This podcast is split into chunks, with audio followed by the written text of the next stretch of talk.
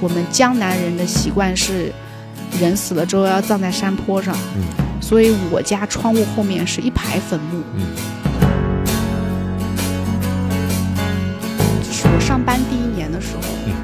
和我一起工作的小伙伴他就得抑郁症了。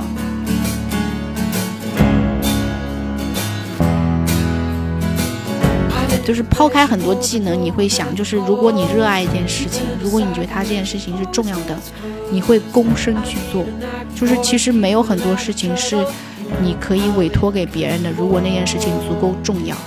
I don't know what I'm like, but everybody says you're not the kind that gets out of your Hello，大家好，欢迎来到能力有限电台，我是老崔。那么今天非常感谢我们的场地方提供哈，叫上河香堂。那么今天也特别有缘分，跟我的一个好朋友，我们今天来见面聊一聊，来跟大家打个招呼。大家好，我是 Molly。嗯，今天我们的一个主题呢，算是刚才茉莉定了个调子，叫人生抉择啊，沉重了点儿是吧？呃，沉重了点儿。当时真的是因为可能之前应试教育的问题，总希望往这 个又高又大的词上靠，其实就是一个人生慢慢摸索，然后觉得这边不对，那边好像也差点意思，然后慢慢的去去调整方向的一个过程。我觉得我们在聊的时候好像比较云淡风轻，但是它如果落实到现实生活里面，每一个人做选择的时候，并没有那么简单和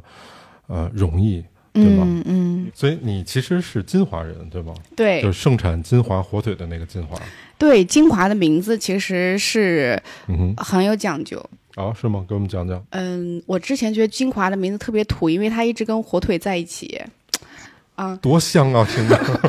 但是后来我去查资料，也没查特别严谨，就嗯是哼在百度上就能搜到。嗯金华就是金星和戊女星，就是两颗星星争华的地方，所以叫金华。 哦，这么酷啊！所以这个它是一个从天文学上，就中国传统的天文学上嗯去定义的一个非常闪耀的地方。嗯嗯。刚才你说的是高中的惯性，嗯，所以你高中是特别努力和学习特别好的一个女孩吗？对然后，那你高中到底考了多少分啊？我，我反正嗯我是兰溪市文科状元。哦，是吗？对，哎呦天哪！但是我们兰溪市啊，虽然叫兰溪市，但它是跟义乌一样的一个县啊，就不不是用解释了，不用解释了。 这“状元”这俩字儿已经很厉害了。对，嗯，当时是高出对外经贸大学录取分数线五十分。我脑袋有点疼，反 正其实，其实你进了外经贸之后，嗯其实我在军训的时候，外经贸的老师就是说，来到这地方人都是人精，所以你会会就是你进了这个学校之后，其实你备受打击，嗯因为会有山东省这样的嗯呃，就是高考就是大省嗯出来的尖子生，嗯。实力完全碾压我，所以我现在真的但是是你你你颜值碾压他呀。。那那那不一定，外经贸的美女也很多 嗯，OK，因为我们也知道今天录的这个主题叫抉择哈，嗯它背后因为有很多的选择，嗯呃，我们慢慢展开说哈。嗯，刚才我们说到了，我们这个状元哈、考到了北京，所以我感觉，因为你你现在想要从事的事情，我们先卖个关子，不跟听众朋友们说，但是我是知道的，嗯和你所学的专业其实差得很远。嗯包括你从学校毕业之后，然后你去了一个呃很多人都向往的这样的一个公司哈、我们这四大其中之一个，嗯，在那边呃主要做的是投资相关的工作吗？还是审计？呃，审计，审计，哎嗯，一般大家都知道这种四大，它审计都审计什么东西啊？它跟你学的是一样的吗？呃，他跟我的专业还真的很对口，因为我在外经贸学的是会计，嗯所以说。我我到了四大之后，我就去作为第三方去审计上市嗯嗯哦公司的报表、财务报表，明白，啊、 明白，就是派一队人过去是吧？为这个股东负责嗯，让大家知道这个上市公司今年的表现，就是而且他们的表现是，嗯，是否要经得起审计，就是给大家一个公允的一个呈现。明白，就是反正马云啊，什么马化腾都得看你脸色，就是这意思哈。那那那不能，人家还是甲方爸爸，毕竟他们出的审计费。 但是法律上规定的就是他们必须去请第三方的、嗯呃这个角色去做这样一个审计，所当以然其实从我现在对这个社会的理解里面，我依然觉得第三方的这种角色其实是嘖挺好的。嗯嗯，它是需要且重要的。对，嗯，嗯，忙吗？当时在那边嗯、忙一般就是呃工作一年就出来的人挺多的哦，到这个份儿上了，啊。四大是许多人会就是他的跳槽分为三个阶段，嗯第一个阶段你去一年就走，就是你镀了个金你就可以走，其实就会有很多公司要你。明白？第二个工第二个阶段就是你做完三年再走，这个时候你基本上已经经历了，呃，一个审计的呃从所简单科目到重要科目的这个阶段，嗯你就可以做现场的审计的带头人。嗯，第三个阶段就是你做到审计经理甚至合伙人再出来，那你可能一跳就是跳到公司的 CFO 或者是呃这种比较高阶的岗位。嗯，所以您是到哪哪个我阶就段？到第二阶段，到第二阶段。嗯，就是待完三年再走的。 OK，、那这第三阶段这不是就 CFO 了吗？就怎么就没欧上了？就因为嗯、还是想吃火腿？感觉会计还不是我真正喜欢的工作。嗯嗯，第二是审计是大量的面对电脑。嗯是我上班第一年的时候，嗯和我一起工作的小伙伴他就得抑郁症了。哦，是吗？嗯，但是他的抑郁症有家庭的因素，嗯哼，但也有，但工作压力确实也给了他一个非常难以去舒缓的一个阶段。嗯。嗯，我们能稍微展开一点说吗？比如说，我知道哈，呃，上市公司的审计是很重要的，嗯，当然也是对公司负责，也是对股东负责嘛，嗯，这是一个呃客观独立第三方出的一个审计报告，那么可能反反映了你的呃经营状况和财务状况，嗯，一定程度上，嗯，那你的压力来自于哪儿呢？你的压力来自于你的这个时间非常的紧张，哦，就是你的时间来自于首先，当他们公司的财务部出了呃报告之后，你要在呃差不多明年的三到四月份之前，你要把这个年度的审计报告给出来，嗯然后最终是签完字的，也就是说是 final 最后的、最终版。嗯，那这个时间其实就非常紧张了。嗯嗯，工作压力是非常大的。第二是因为你要去现场去做审计，所以你要面临大量的出差，有可能你就是在新疆或者在河北这样的地方一待就待了两三周、一个月。嗯如果你再碰上 IPO 审计，你要一起审三年的话，嗯，那你的工作量就更不用说了。所以每天都跟数字打交道，嗯，各种字儿，各种 Excel 表，对，啊，嗯，当说到人生抉择的时候，我现在的认识是，其实不会有任何一门工作是百分之百和你契合的，嗯，当然，也不会有任何一种人生是和你百分之百契合的。所以说，你现在问我说四大你是不是不喜欢这个经历？其实没有，我依然会觉得四大作为我大学毕业之后第一份工作是我非常正确的选择。嗯。它不在于说你跟数字打交道你特别烦，当然会有这部分，呃，这部分就是你在工作中不喜欢的部分。但四大给你的许多的工作体验，是我之后从四大出来之后再也没有经历过了。然后当我再去选择一份工作的时候，其实我非常渴望的一份工工作的这个特性有很多很多，比如说，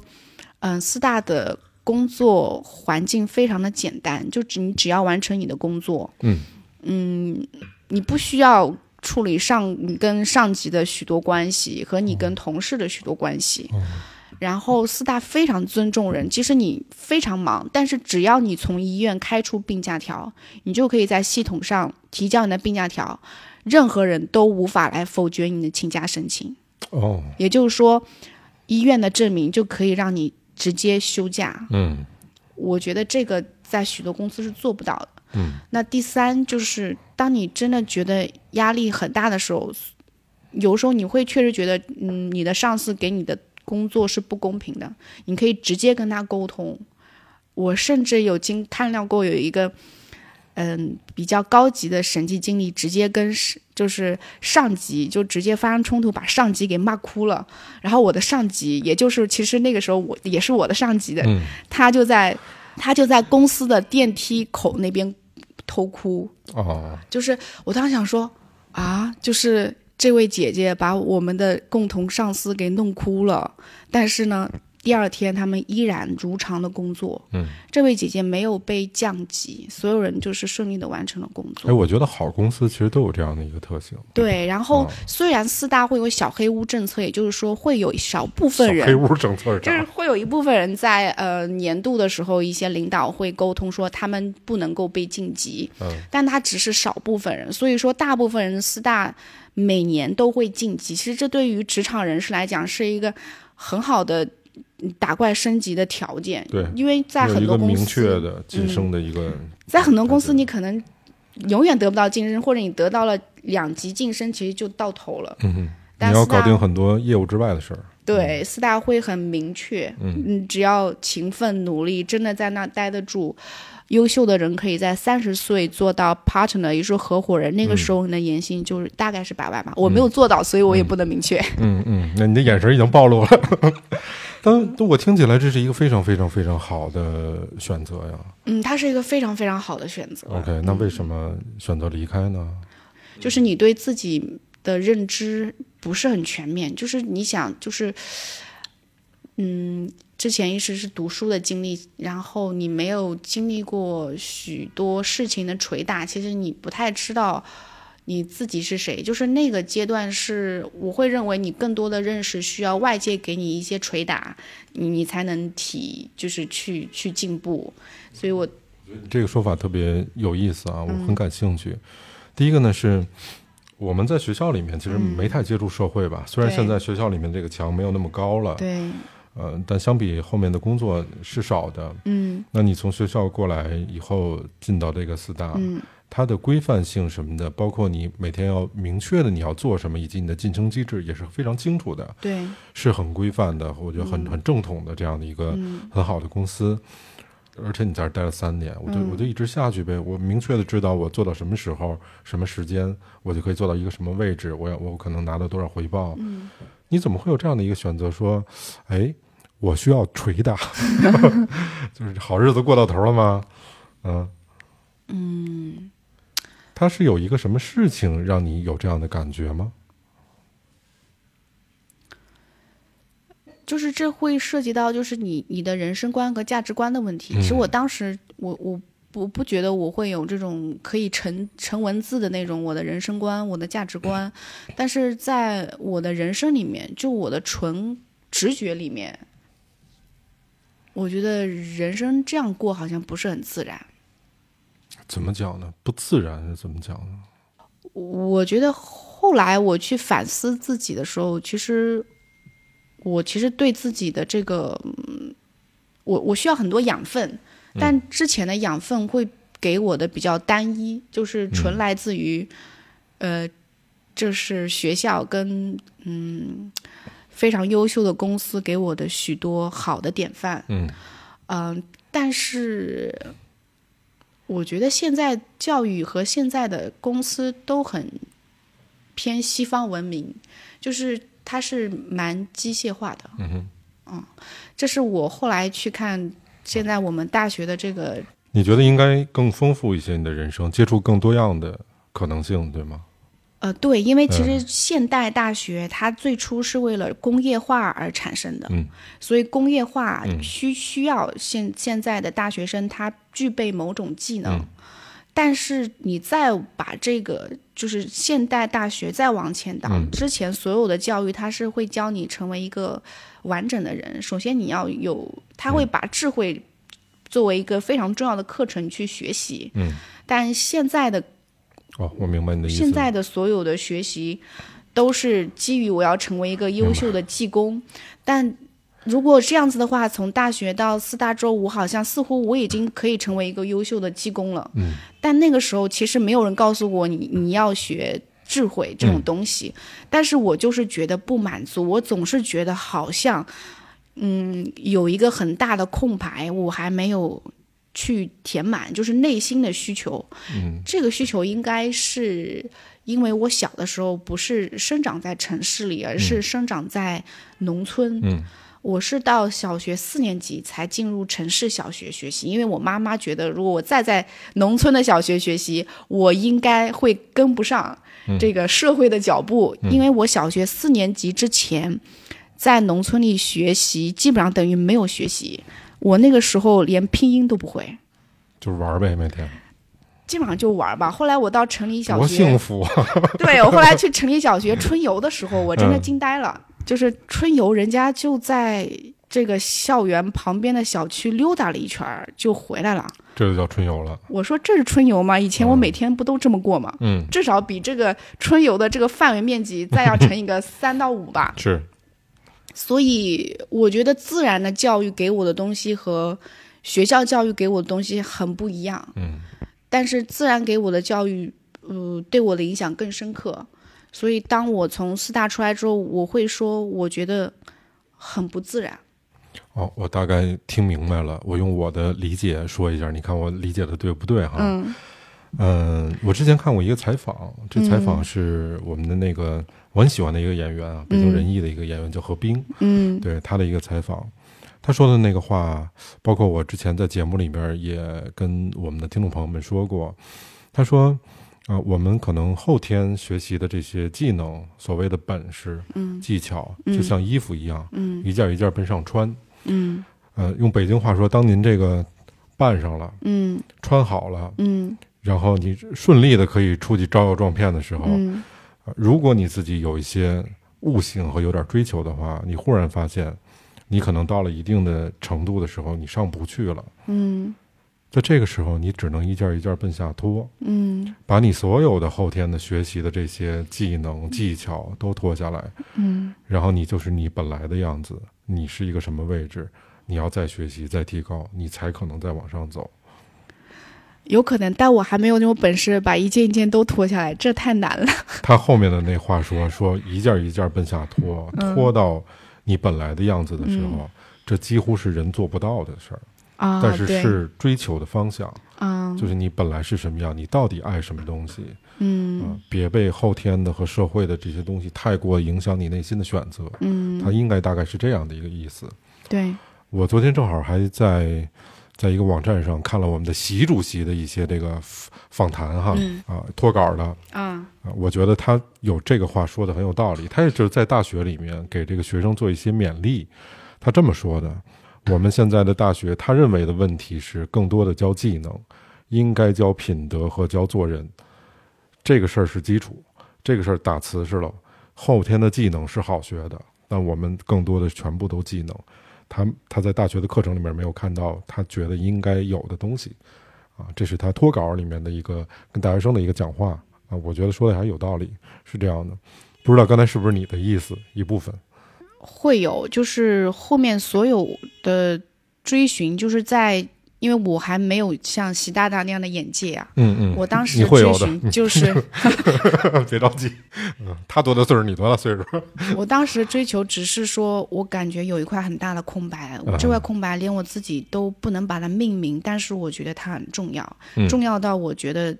沿着之前如此顺利的这个履历去走，感觉意义不大。哦就是我觉得这个观点当时我觉得挺危险的，就是连我自己都觉得何必呢？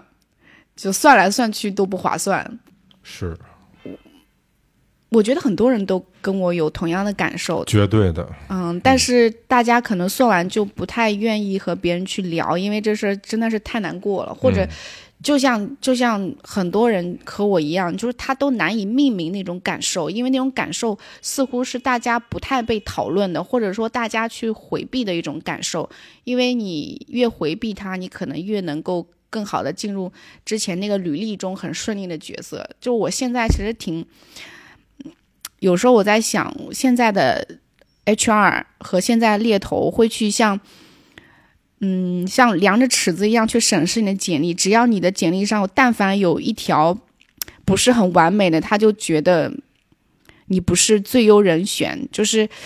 这一点让我觉得好苛刻。就是我其实之前看，就是海外的有一些 TED 的演讲，就是有一个高管说，我会在所有的简历里面去找那个他遇到过坎坷的，就是有一些棱角跟粗糙点的一些性格的人，他不太希望一个非常完美的简历。嗯、我觉得这对高管也是一个挑战，但是我真的觉得我还蛮欣赏这样的高管的。当然了，这个我觉得一点错都没有，是这样的。嗯，但是你现在在职场上，你去找这样的 HR 跟猎头，基本上是不太会有这样的回应的。是吗？对他们基本上就要完美的简历，尤其是今年，就是我看到，比如说，呃，因为现在职场的就业环境不好，就大家的标准是越来越抬高。其实说句良心话，我觉得有一些岗位，这些条件都是不必要的，他就能做。但就现在是他们选你，所以他们就是有点像选美的标准，嗯就越来越苛刻。嗯，嗯，我觉得有些研究生的学历跟本科生的学历，你说能差多少嘛？我嗯觉我觉得没有没有差多少。嗯说句实话，现在的工作大部分不都是技工吗？对，是有太大差别吗？没有吧？就是，但是比人家考了呃 CFA，你就得得考 CFA，然后人家还有个律师执照，哎呀，这你不得有吗？就是这种标准，好像是嗯甲方市人才市场给给予的这种要求，还是挺窒息的。我我会觉得，就是如果我以后有小孩，我会让他在很小的时候去想你以后要怎么赚钱。就是我觉得，其实，在人才市场上，我觉得很多人其实是很有闪光点的，但是这个，但这个甲方上没有给你这个位置。如果你在比如说更在在十八岁之前，你开始去准备你的这个在社会中的角色，其实只要你给你五到六年，你可以找出一个你很你比较舒服的位置。但很多人是在大学毕业之后，很茫然的推向了这样一个人才市场。我们好像跑题了，刚才没是事儿，聊跑得的什不么？太远，啊能拉得回来。对，就我我会觉得，我当哦，就是这个问题拉回来，就是说，嗯，我我你看我们的嘉宾有多么的优秀，自自己说跑了，自己还拉。我我我我会觉得这个这这这个再往职场这样走很不自然。虽然我觉得这个是 HR 跟猎头很喜欢的简历，嗯，但其实我的问题是，你在那个环境里面，其实待的一直挺稳的。你能在那儿待了三年，说明你能一直待下去。如果嗯对你自己不这么选择的话，是的，那还是那个问题，就什么契机让你有这个感觉？说，操，这这事儿不是他妈我我要的，我要另外一个事情。这个感觉我一直有，好像就是因为从农村来农村来的，我有比较就是明确的我喜欢跟不喜欢的这个、嗯这个这个感觉，嗯，嗯，就所以当你实践了一把的时候，你更确定了这不是我喜欢的。嗯对。虽然我能干这事儿，啊、而且我有一个，就是因为那时候年轻，你有一个、嗯那个，现就在是也像挺年轻的。像像像一个牛，就是牛一样的这个倔劲儿，你就觉得我不喜欢的事儿，我也要做好了再把它嗯放下。嗯就是我不允许，我不喜欢，但我把它做砸了。哦，就是状元都是这样吗？不不是，就是，但我觉得这个这个这个品质，其实我觉得挺浪费我的时间的。嗯就你本来可以早点走，后来我在想，不要轻易说不喜欢是挺好的，嗯嗯，你怎么理解这话？因为人是很难看清楚自己的，但是每个人都是有偏性的，就是。所以，如果你带着你很有偏见的眼光，就是你这个哦不喜欢，那个喜欢，你会可能走向一个你自己觉得、啊、这很符合我人生的一个方向，但是这个偏性很大，你没有让任何的缝隙可以让这个世界有一股风吹进来，把你可能摆正一下。但如果你每次你外面的这个你不喜欢的东西进来，你能容忍一下，哎，可能这个里面有你之前没有的养分。如果你很爱吃甜的，你一直不吃苦的，嗯，其实就不是一个五味调和的餐桌的口味嘛。嗯，你刚才那个说法特别像我之前采访的另外一个嘉宾，嗯是我们一个特别好的朋友。嗯，呃，我我简单跟你讲讲，一分钟讲他的故可以事。啊可以，这哥们儿是一什么背景啊？他家里面是做军工的，嗯呃，妈妈和爸爸都是那种就高级工程师，嗯设计咱们中国的主战导弹和火箭陀螺仪的。嗯所以这家里面一个什么氛围呢？嗯就是对他的要求啊，你但得高二考上清华，嗯在他们家就叫不合格。你看这世界上总是有比我更艰难的人。但是他还有一个姐姐，嗯你知道，就是一个孩子，作为一个初中、高中的孩子，他们家所有的家务活都他一人干，包括做饭、刷碗、嗯打扫卫生。为什么？他们家的评价标准就这一条，就是学习好不好，嗯学习好不好就看你能考到什么份儿上，嗯就这一条，很单一，很直接，也很明确。嗯所以对他而言，他没什么选择。嗯但是我觉得有这样的一个家庭背景，想必他的天赋也够，嗯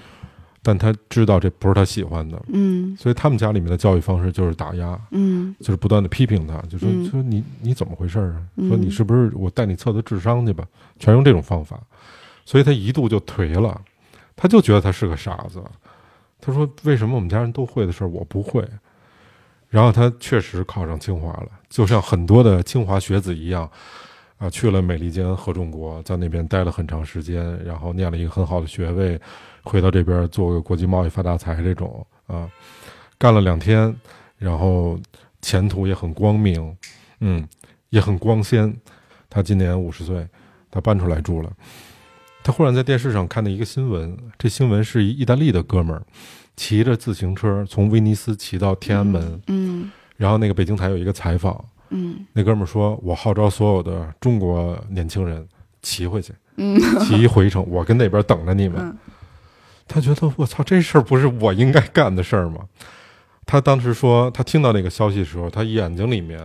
看到的景象都是喀拉昆仑山的那个样子，嗯和他这一路上要骑行的那个路的样子。嗯然后他用一个礼拜的时间辞了工作，办了签证，买了辆自行车，一个礼拜之后骑着车就去了。他一共骑了半年多的时间。这故事熟悉我们电台的人，所有人都知道。嗯他最后的一句话，当他骑到了威尼斯的时候，他最后的一句话，他说他在那个威尼斯的桥上面，呃，因为当天是平安夜，马上有那个弥撒，他看着那威尼斯的日落，他就觉得他说我这一路上我要感谢我自己，勇敢的做出了这么一个选择，我才知道这世界上面原来很多人的生活方式是不一样的，他不是就我以为的这样，都都精彩。只是我们不知道而已。所以他特别感谢他当时的选择。后来他发现，就是他更喜欢的事儿是什么，然后他就现在一直在做跟冥想相关的，啊他在做一个专业机构，然后给很多的企业提供这种冥想的服务，呃，干得很开心啊，是我特别好的一哥哥。对，我觉得你刚才说的有一些点跟他想法很像，对嗯，很酷，对，对我一我我也是学了好多冥想的方法，嗯，嗯他还去了什么呃印度啊，找找这种源头啊什么的，啊就是特别有意思的一个咕噜人。嗯对，后来后来因为我们俩交流挺挺多的，包括我自己也有一些不开心的事儿，嗯不知道应该怎么化解，和有一些情绪上的问题。他跟我说，因为他从小他他是个急脾气，因为家里面不断的打压，嗯把它变成不能挤，没法挤。但是他知道他骨子里是什么样子的，所以当他脱离了那个环境之后，他的那个愤怒的点，往往比别人来的要快和高。哦是他不知道他为什么这样，然后嗯就是不断的去所谓的修行或者呃内观，然后他才知道他为什么是现在这个样子，以及他要怎么做能够把它变得更好。你说到内观的时候，其实我我四大离职的时候有一个很神奇的事情，哎我我就觉得这这这事儿。那个 timing 就是你知道，女人会说这个 timing 好像证明了这个事情是一个注定的事，所以你一定要去做。嗯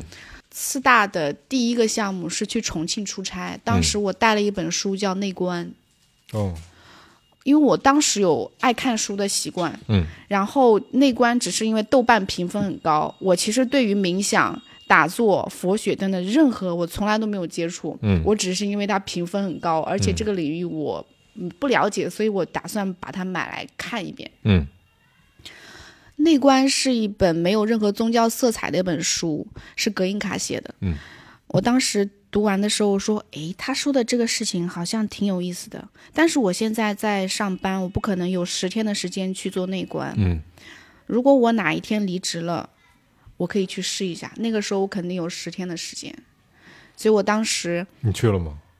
我跟你说，我四大最后一个项目又恰好在重庆，啊我带着五到七个人的人马在那边做年度审计报告的现场审计。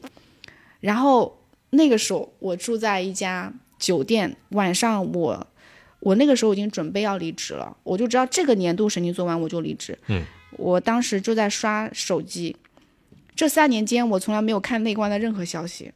朋友圈有一个人说他报名了内观，然后现在在 waiting list 上面，嗯然后我突然觉得，我就想起三年前的那个自己的那个对自己说的话，我当时觉得，哇，这是个信号啊！我说这按照女人的这个直觉、这个点、这个 timing，绝对是说嗯这个事儿我就是要去，就是三年前那个事儿他来提醒我了，明就白现在你要去了。明白，而且他那个时候那个女生在 waiting list 上面，就是说已经是候补了。嗯那我现在报可能我还进不去，那反正我就报了。我总觉得这个 timing 太对了，以至于我觉得我肯定能上，要不然这个他不会，宇宙间不会在我的朋 友圈显示这条消息。嗯 所以我真的我报了，然后我上了，然后那个女生因为她有时间的问题，她错过了。嗯，恰好我就能去内关了。嗯，所以我在那边做了十天的内观。十天的，哇嗯，那那劲儿挺大的，我对，然后我总共去了两次正式内关，还在那边做了一次志愿者，一共三次吧，在丹东的内关中心。哦，在丹东啊，嗯嗯嗯嗯，那个内关中心超级棒，推荐所有听众。嗯苏有朋也学的是内关，哦，嗯我觉得你可能简单的告诉大家一下内观是什么呢？嗯嗯，就是隔印卡的传授的内关是来自于，嗯，他们传说的是一种代代用，呃，口传身教不立文字传下来的一种佛陀教的观察身心的方法。嗯嗯，这套身心的方法，最终找到了格印卡。格印卡是一个很传奇的人，他是一个富翁，但他得了一个全世界最好的医生都治不好的病。他有钱，他真甚至找到了荣格，荣格大师也对他无可奈何。这个时候，他又回到了跟心理有关系的，嗯，嗯这时候他又回到了老家。呃，他老家朋友说，我们这边有一个方法，既然已经找遍了全世界所有的医生，他们都没有办法，为什么你不花十天来这边做做内观呢？然后他去参加了内观，最后内观帮他治好了这个全世界医生都没有办法治好的头疼，所以他之后一生都致力于推广内观。嗯内观是最开始由观呼吸，最后到观察全部身体的感受，呃，让你从而升起平等心，对身体所有的感受保持平等心，从而慢慢的进入界定会的一个境界。我的这只猫叫菠萝蜜，嗯是我上完内观课程之后，嗯，朋友送给我的。它为什么叫菠萝蜜呢？就是内观中心教我的，里面有你要持修持八个菠萝蜜。当时我看那八个菠萝蜜太难了，我就，但是我又觉得嗯这会是我可能现在够不到，但是想够到的方向。嗯哼，我打算让它经常提醒我，所以我把它我把我的 猫取名叫菠萝蜜。哦，说的很清楚了，对，嗯就我觉得如果大家还有兴趣的话，可以去搜搜，哦，那个内观是免费的，吃素免费，所以现在所有，嗯，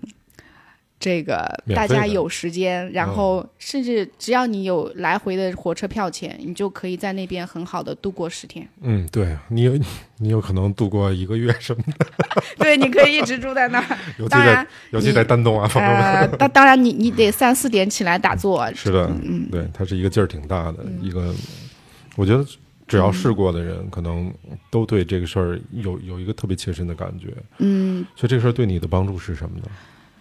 这事儿对我的帮助很大啊、呃就是我第一次回来之后，在一个月内，我的头脑里没有生出任何的杂念。嗯我这跟我以前四四大时候脑子这个一直在转差别太大了对，我才知道有一种东方的，嗯，智慧的修行是这样的。那这种修行其实一直在中国文化中也是有传承的。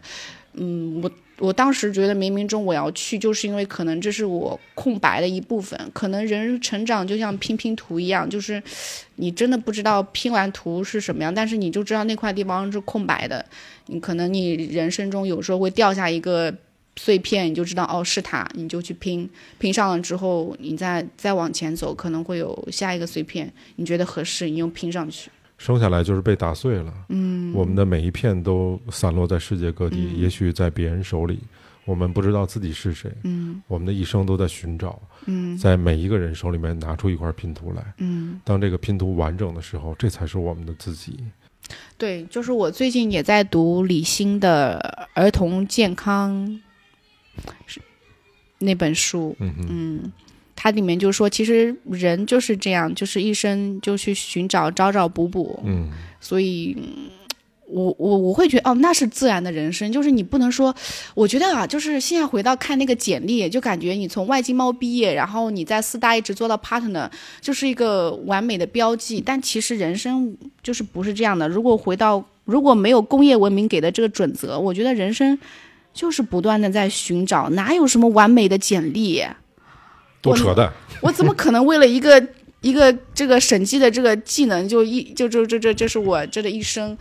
可是你离开了四大，你也没离开这行业啊。我的理解哈，呃，但是我其实之前是这样的，我是在内关之后，我我又一个人去出国去去东南亚旅行了大概二十多天，去哪儿了？就是大家那个时候大学刚毕业的时候新马泰会去的那个新马泰嘛。哦哦哦，啊、回来之后我就嗯，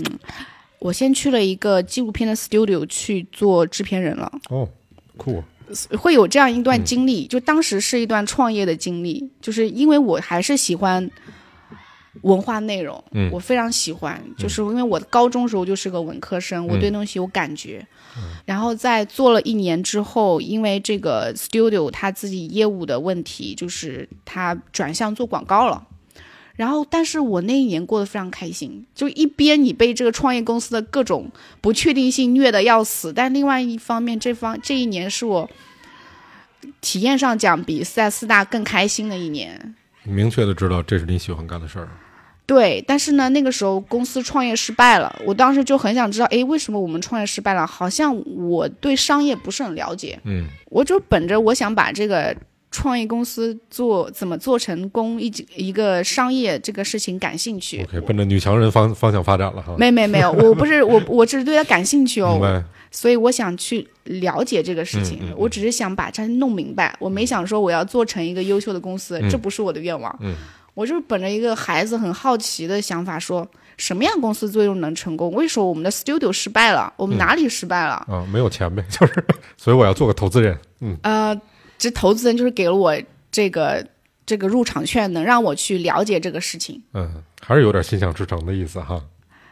呃，有有有，当然确实，当之前的简历也比较让我能够适合进入这个这个工作。 OK，那你选择做投资人的这个契机，原来是这个这个事儿啊。对，就就我有就意是思想我就想明白，那其实你你作为投资人来说，你应该学习的技能或者学习的方式，就怎么看一家公司，什对嗯么是好公司，它有什么样的健康的所谓的指标，创业团队怎么样，靠不靠谱，嗯啊，这个精神状态怎么样啊，你扛不扛得住事儿，呃诸如此类的这种。呃，其实我们有一个合伙人，呃，曾经说过一句话，当时对我感触很深。他就说，我为什么做投资，是因为我对这个世界有非常大的好奇心。嗯人人人都说投资是最后一份职业了嘛，其实我觉得人生没有那么多定式，就是你一定要把投资做最后一份工作。你要知道，投资是一个很耗体力的工作，嗯，所以如果你之后晚年需要身体轻松一点，可能你可以把它的这个节奏往前移。学到了吗？我学到了学，到了，嗯，我我我觉得就是投资有这个野野蛮森林的泥土气息，就是你它它真的有非常就是野蛮的竞争，还有那种潮起潮落，它跟四大还真不一样。我觉得四大就是旱涝保收，就是你每一年只要你还在上市，你是不是要年度审计？是不是得找四大？嗯嗯，差不多。对，您的公司都一八几几年成立的， 你想想，都好几百年了。对，所以说就是，其实想四大是一个很好，呃，四大的审计公司是一个很好的生意，很好的生意。所以你学到的这个什么样的是一个好公司啊？哦或者说，我们不说公司吧，我觉得这公司可能离人太远。嗯，什么样的人是一个好的创业者？哇，你这个问题突然之间就是，又想面试， 对对，而且而且这个这个这个问题不不好，就是因为有你的，你有很多听众，如果你只有一百个粉丝的话，我可以随便说说。你就当是一百个。嗯是这样的，哈就是说，嗯，因为我有做七年的投资，可能三年前你问我，我会给你一个很像公式性的东西，它嗯有什么，它没有什么。嗯那做七年之后，就是你不断的被这个世界摔打，因为你发现对的事情是错的，错的事情有可能，哎，它的结果就绕来绕去是对的。嗯，就是你知道，就是有本书叫《随机游走的傻瓜》，嗯就是这个世界上，呃，不确定性包围着你，当你越越来越强大，就会有越来越多的不确定性包围着你。嗯，我会觉得，首先，嗯，好的创业者给我的感受，呃。和它的硬件条件，这是两个维度。也就是对说，首先它会有一些可以真的变成维度的东西在左边，那你在你的右手边是他这个人给你的感受也很重要，当然就是 impression，嗯就是嗯那。呃，每次最后做决定的时候，说这个钱是不是应该交付给由他掌舵的这家公司的时候，其实左左右手都要相互呃掂量掂量。巴菲特他也说过一句话，我觉得那句话是非常正确的，就是他只会交付给呃道德高尚的创业者。嗯嗯那我会认为我的右手边就是这个人给我的感受，这个人的嗯品质嗯和他带领的团队的品质，嗯嗯是更重要的，因为嗯你会。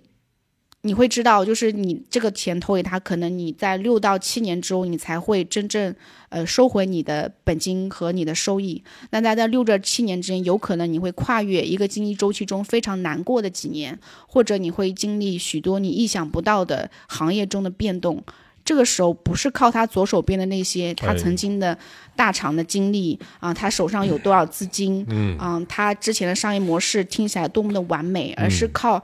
这个人他对做这件事儿有多强的信念，嗯以及他是不是呃能够呃有这个领导力跟这个凝聚力去凝聚一个团队。嗯所以，但这个东西就很像，嗯，你在简历里看不到的那个东西，嗯就是猎头不会去关注，因为他只要你签了劳动合同，他就拿到了介绍费。但是投资人不一样，我投了你之后，我、我是要我是要嗯我就是们有投后管理， 这个就是嗯，我那感觉你对猎头很有意见。啊，不是，我我只是对这个规则，但是这就是这个世界的规则，因为他们现在还没有更好的规则，对所以我我我会会觉得在这个世界上行走，一方面要知道规则，然后呃如果你要打破这个规则，你要有打破规则的能力，要不然的话，其实我觉得，我觉得对任何人有偏见都是不不太不太那个，呃，OK，那我们就说投投出去一笔钱吧，嗯嗯感性驱动的大还是理性驱动的大？就是如果你这么说，其实很难有一个人真的很准确的告诉你。有的时候、呃、会感性多一点，有的时候会理性多一点。但是，嗯，当你我我先说我的答案，啊，都是感性。嗯，当然我说的这不绝对啊，不是说这感性里面没有理性的部分啊。啊这个问题，你知道之前我在公司内部跟老板有沟通过。英国他有一个很有名的哲学家，他说过，就是理性永远是感性的奴仆。嗯，所以我我认可这句话，但是奴仆也得做奴仆的事儿，啊哎，是的，对吧？是的。所以，嗯，我不太说感性跟理性多一点。其实最终是感性跟理性的结合的那个答案是最好的。就是你千万不要把呃左手是西瓜，右手是香蕉，哎呀，他们俩不一样，不是。最终感性跟理性都出出自于你这个人，对吗？嗯所以你这个决定要有力量，是因为这两部分是拧在一起的。嗯，你是个人，你当然能把一个麻花拧起来，对不对？嗯，你干嘛把它就是分离的两个面团儿呢？嗯不是的。所以我觉得，我觉得在做一个投资决策，还有在做人的每个决策的时候，一定是感性跟理性都是拧成麻花儿的嗯一个决策，要不然的话。比如说，当下次风来，因为感性呢，有的时候它来得快，去得也快，太哎对 了，对，下次你看到他的这个年度报表的时候，说：“哎呀，我当时觉得这人怎么那么好，跟他吃饭喝酒那么香。他那会儿正恋爱呢”。对，但是哎，怎么怎么突然之间这看到这报表觉得不对了？这时候如果你没有之前的理性分析，你可能就啪，你这个呃，你的决策就好像一文不值。所以我觉得理性也很重要，奴仆得做奴仆的事儿。为什么是奴仆？你得有奴仆啊，嗯对吧？嗯，如果你是高贵的人，你得有情感，你得有也得有理性这个奴仆。对你，你为什么在奴仆的时候指了一下我，高贵的时候就没有指我？因为我有时候爱用右手做手势，你在我的右手边。嗯对，所以我们刚才听了你的经历哈，茉莉的经历，知识有了，嗯，呃，经验有了，嗯，包括修心的这部分也有了，然后从这儿离开了，嗯找着自己想做的事儿了，嗯，那就是你现在这个阶段了，对吧？呃，其实现在这个阶段，其实就是在整合的阶段，其实挺不容易的。就是其实这里面之前有说到，我去了内观，嗯嗯嗯，其实我在寻找，我做做完内观的时候，我嗯就很希望能找到我一生能够修行的方法。嗯我觉得对于一个就是家庭里面没有继承一种宗教人来讲，他要找到一个一生能够追随的东西是挺难的。所以我就是用了最笨的方法，就是我试过了许多修行的法门，就是内观只是我一种，而且我还去了三到四次，哦，然后我还去学习了嗯道家的，就是真气运行法，还学习了瑜伽。嗯，当然还学习了一些舞蹈等等这样的。最后，我最终在二零一九年的时候去香港学了伊莎瑜伽，也就是传统瑜伽，而不是在瑜伽馆里学的纯是身体的瑜伽。嗯，它会有唱诵，会有冥想，会有一些呼吸法的练习。嗯最终会让我能够每天练习。就是我觉得，当你找到一个好的修行法门的基本条件是你每天能够练习它，而且你不会觉得这是一种很艰难的事情啊。嗯有一天你觉得你不练习它之后，你的人生就像好像身上没有绑安全带一样。所以，嗯，能找到一个好的修行方法，是我又找到了一块新的拼图。然后在这之上，因为其实做审计还是做投资，我有一个朋友打趣说，这都是嗯很容易让人老的行业，所以空中飞人的行业都是嗯我我其实身体也经受了很大的挑战。嗯，所以在二十岁到三十岁的这段时间，我会觉得我的身体其实一直在被就是快速的消耗。嗯所以到了三十岁的时候就，就开始那个身体说：“哎呀，时间到了啊，就是可以进行那个盘点一下了，就是哪些零件损伤到差不多了，该修了。啊所以到了这个时间，我就开始耳鸣了，哦，就是呃，就是那个我是时我发候现。好多干这行业的都有真的吗？失眠加耳鸣，对对，我没有失眠，但我有耳鸣，所以，呃，这个时候其实是就是有一个契机了，就是觉得嗯可能得就是适到调整的时候了。就是可能之前也知道，可能有一天这个工作会结束，会转向新的方向，但是什么时候是那个 timing？我觉得是耳鸣的时候就开始，耳鸣刚好是我已经开始正式练习伊莎瑜伽，然后嗯，开始接触正式的，就是认真的学中医的时候了。中医还学过呢，呃，对对嗯哎对，呦，失敬了啊，就是上了莫大夫，上了呃线上的助气课三年，哦呃呃两哎不对不对，有几年忘了。二就疫情前的疫情的时候开始学的，一直学到现在。嗯，呃，中间还学了两年的书法，就是、哦就是这个拼图就拼的比较完整了。是我听着是挺完整的，一点缝儿都没有。呃，不，没有，就是我会后来会觉得，就大学之外会有几块拼图是我一直想拼的，然后我基本上用了我工作之余的所有时间去做这些事情。嗯就是第一个就是学一个进入传统文化的大门的钥匙，嗯这个钥匙是书法，因为它会有记忆，然后手手上记忆，然后还会让你去练习，就是就是古文古人的文字，包括这些书法家的这个品格和人生态度。嗯、这个用了我大概三年的时间吧，慢慢的我会就。就就你开始打开了职场之外的另外一个人生向度之后，你做决定，你有空间了呀，要不然你不知道怎么办。我觉得人生首先首先它没有对错，就是你嗯做的每一步的选择，其实真的无所谓对错。嗯嗯，尤其你把时间维度拉长了去看的话，对，嗯无非就是一些得失而已。嗯嗯嗯，但是你的选择，我觉得在我听来，每一步它，我觉得就都都特别有意思，特别有趣，我是对是你我跟着心走的那种。是的，，就是啊人如果是一个自然的人，他就会去找有意思的事情做，不是吗？所以我就想说的是，嗯，你怎么不再受这个外界环境的影响？因为其实这个外界环境对人的影响其实挺大的，嗯，尤其你们这个跟钱如此之接近的，我觉得你这个问题问的很好哎。一方面，我还是要感谢小学四年级之前，我妈一直把我放在农村。嗯你知道吗？我住的那个房子很有趣，嗯我住在一个山坡的顶上，然后我们江南人的习惯是，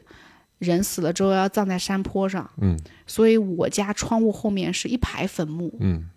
我小时候冬天的时候，我就抱着我妈就瑟瑟发抖，我说老妈，我不想死，我就想到我这个后面，你像冬天的时候，外面这么大的风，然后那个坟墓枯草荒凉，就是也不能，就是没有什么乐趣，我觉得躺在那儿去，所以我很早接触死亡的感感感受。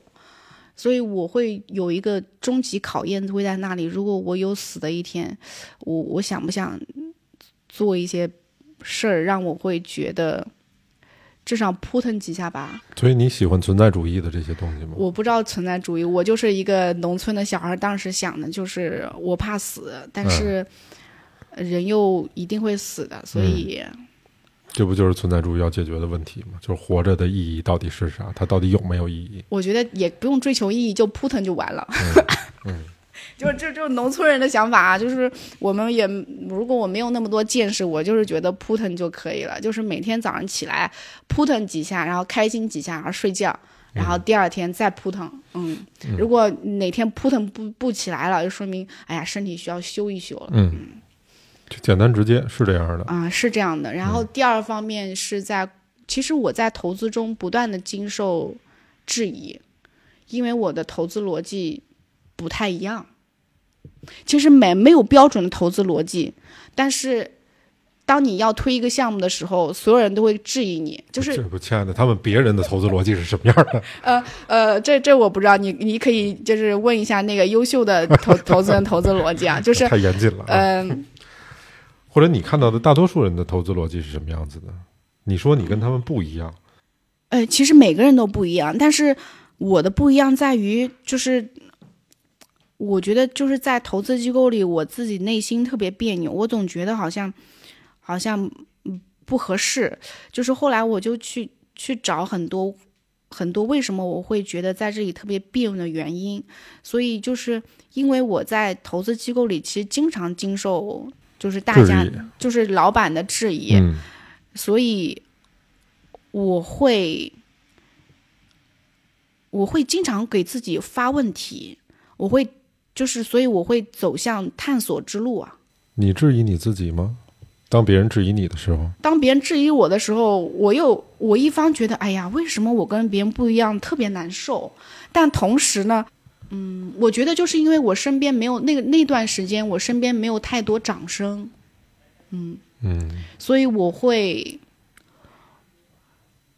那我们笼我觉统得，当我比如说很多人赞赞赞赞美我的时候，就很多人说你对你好，赞美你的时候，你过得特别顺利的时候，其实你不会想那么多，嗯，你不会去真的去想要去去沉淀、去学点东西、去去看经典里面别人是怎么说的。就是如果我做头觉，老板都赞许我，应该不会去看很多，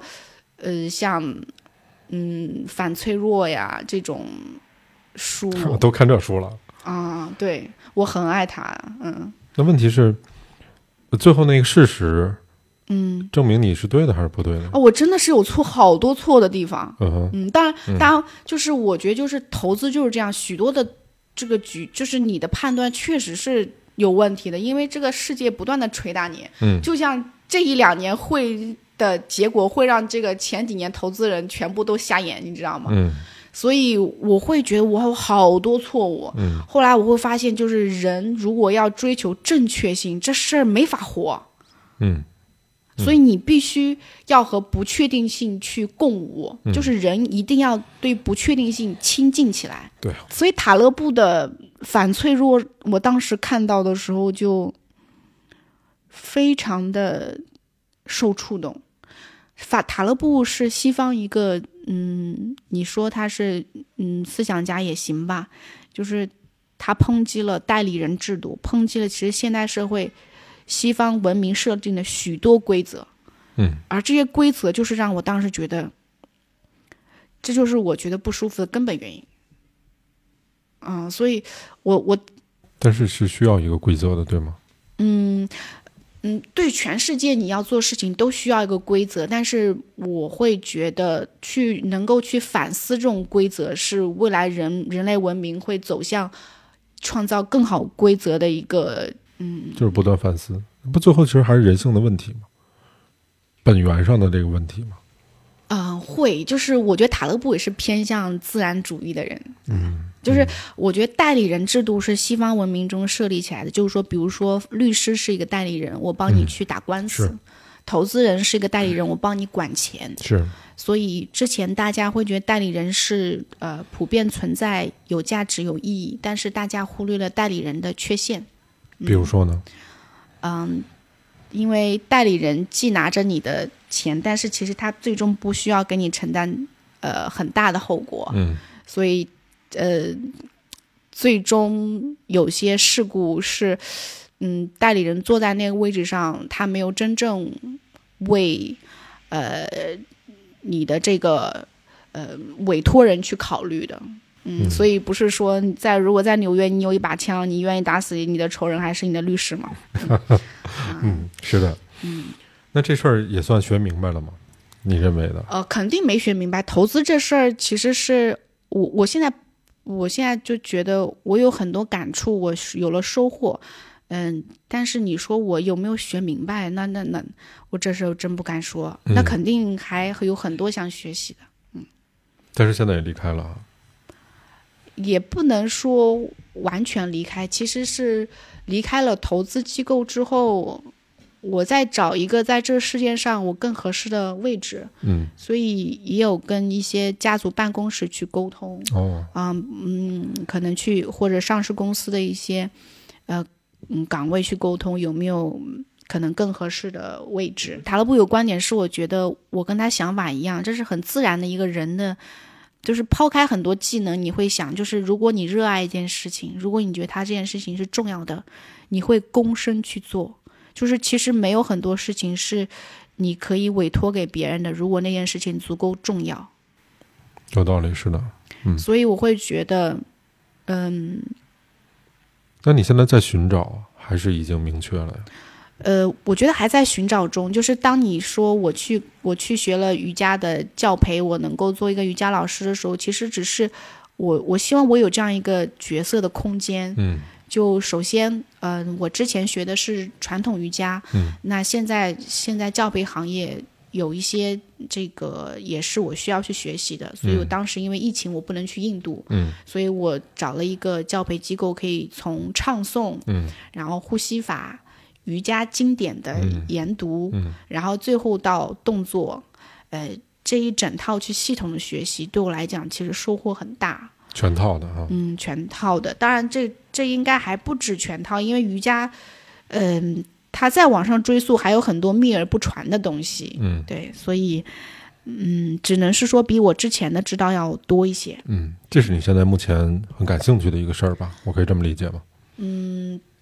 对，就是我会觉得，如果我要进入一个新的人生阶段，身体跟心灵上，身体要更加强壮、健康，然后心灵上思维啊，然后一些就叫软件嘛，嗯软件上也得升级，你才能够去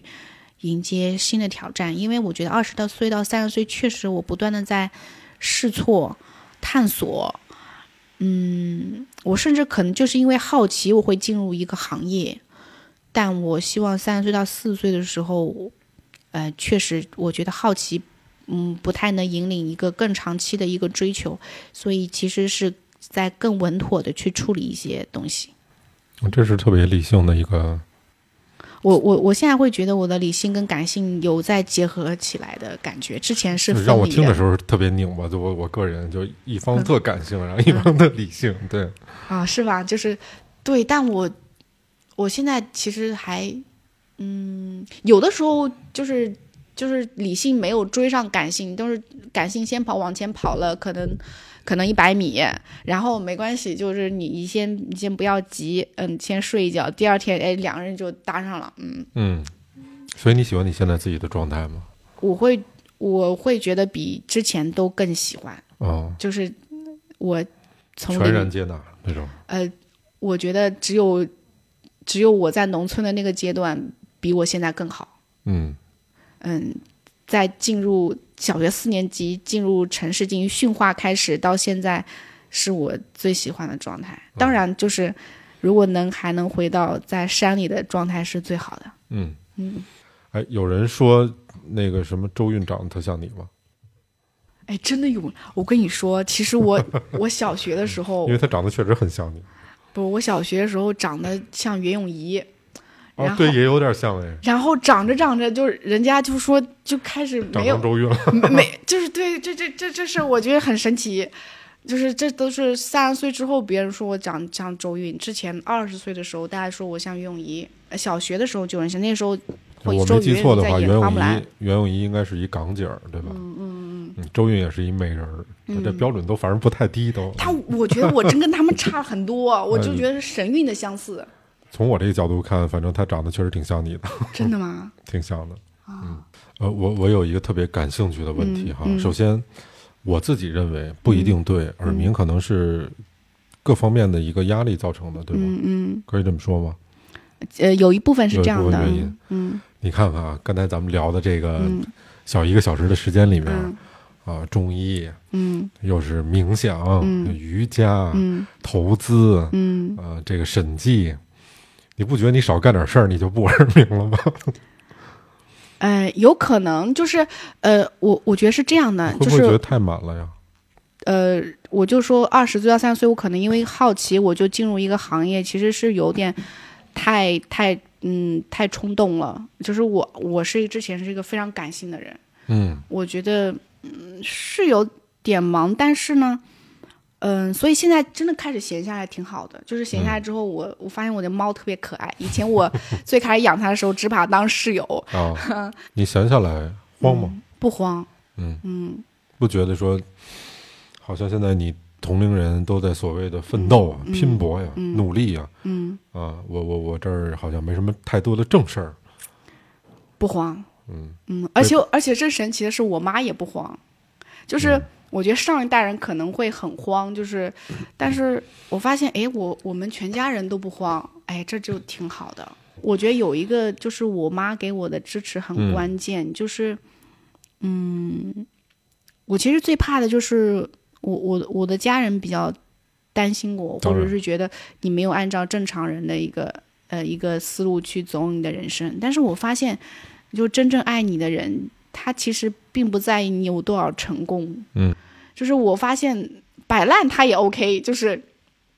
我给我妈每天早上能做一个鸡蛋饼，我妈就觉得我有超大的成就。嗯就是觉得现在我都能给他做饭吃了。以前他会觉得你什么时候才会懂事，会给我做饭吃？我当时就没明白，我觉得做饭这事儿太简单了。但现在我觉得啊，其实能做好一顿饭，然后嗯，能够就是当下呗。对对对对对，我我就觉得挺好的，就是我其实不需要有太大的那种，呃，非得干什么，但是能做摊好一个鸡蛋饼，这不是很好的事儿吗？嗯，哎，那我们茉莉有没有什么偶像之类的吗？有啊，谁呀、啊、张国荣是我的偶像，哦，嗯，这我还挺诧异的，为什么呢？而且张国荣不是我小时候喜欢的，是我在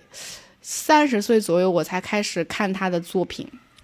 但是他应该那会儿已经去世了吧？去世好久了。哦，他当时我小时候看到他的新闻的时候，真是不知道他是谁，为什么就是这个新闻头版头条都是他。风继续吹嘛。嗯，嗯，为什么呢？我觉得到三十岁之后，我终于能看出来哦，有的人他的作品的那个，就是写书法会讲一个力透纸背，嗯就是有的人的演技也是这样，那个人的就是有些人的演技到什么程度，你三十岁之后你终于能看出来了。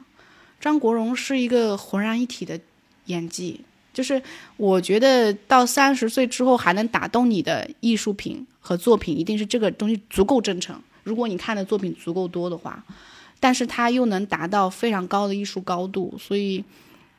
嗯，我非常喜欢张国荣，同时我很喜欢他的呃就是性格呀，嗯，嗯，那个哪个作品是你比较喜欢的，或者哪个角色呀？啊，嗯那个他一部喜剧，他和周润发还有红姑一起演的《纵横四海》吧。嗯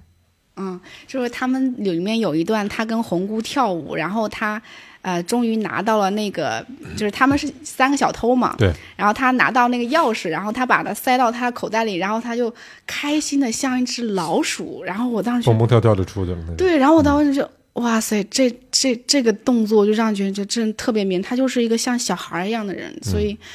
我当时真的被打动了。然后当时我又一口气去看他许多作品，了解他的为人之后，我觉得这个人是，他当然冒着很大的风险去做了极度的真诚。你的回答跟我想的还都真不一样。就首先我、我没想到是张国荣，嗯，其次我没想到是《纵横四海》这部作品，因为这也是吴宇森，我我很喜欢啊。首先，它也是吴宇森挺好的一部作品，我以为可能是程蝶衣啊这种《霸王别姬》里面的那个角色呢，呃，因为他可能更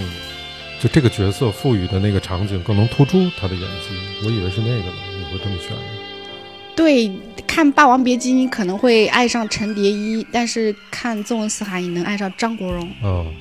，OK，那我们就在《风继续吹》的这首歌里面来结束我们今天跟 Molly 的一期节目，非常感谢 Molly 哈，希望下次有机会再来做客。好的，嗯，OK，那今天就是我们这样的一期节目，我们会在每周二的凌晨准点跟您相约，这里是能力有限电台，我们下次再见，拜拜。拜拜。你叫我怎舍得去哭，太也絕美。如何止哭，只得輕吻你髮邊，讓風繼續吹。不忍遠離，心裏極渴望，希望留下伴着你。風繼續吹，不忍遠離。心里亦有淚，不願流淚望着你。過去多少快樂記憶，何妨與你一起去追。要將憂鬱苦痛洗去，柔情蜜意我願記取。要強忍離情淚，未許他向下垂。愁如鎖，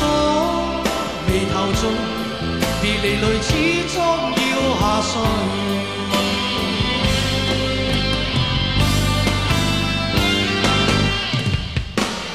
我已令你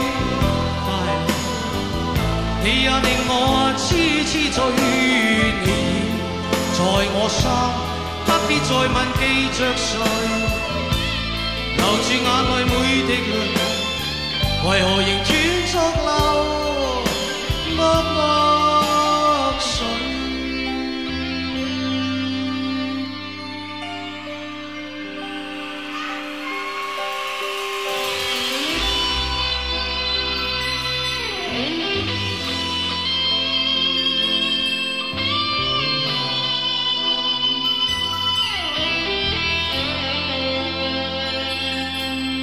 我勸你早點歸去，你說你不想歸去，只叫我抱着你。悠悠海風輕輕吹，冷卻了夜火堆。我看見傷心的你，你叫我怎捨得去哭態也絕美。如何止哭？只得輕吻你髮邊，讓風繼續吹。不忍遠離，心裏極渴望，希望留下伴着你。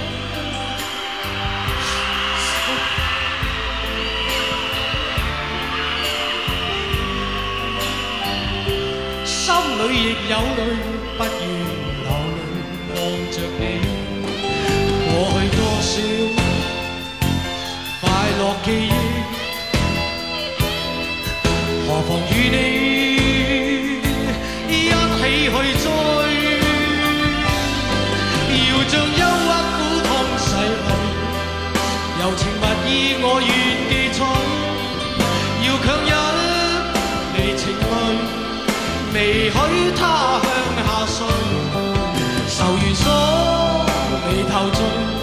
离泪始终要下垂。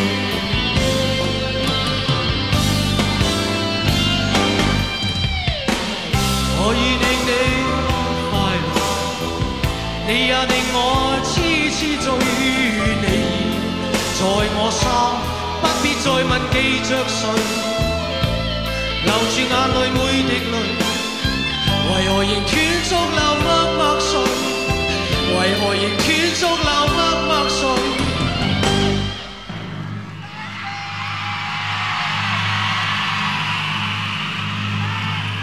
為何仍斷續流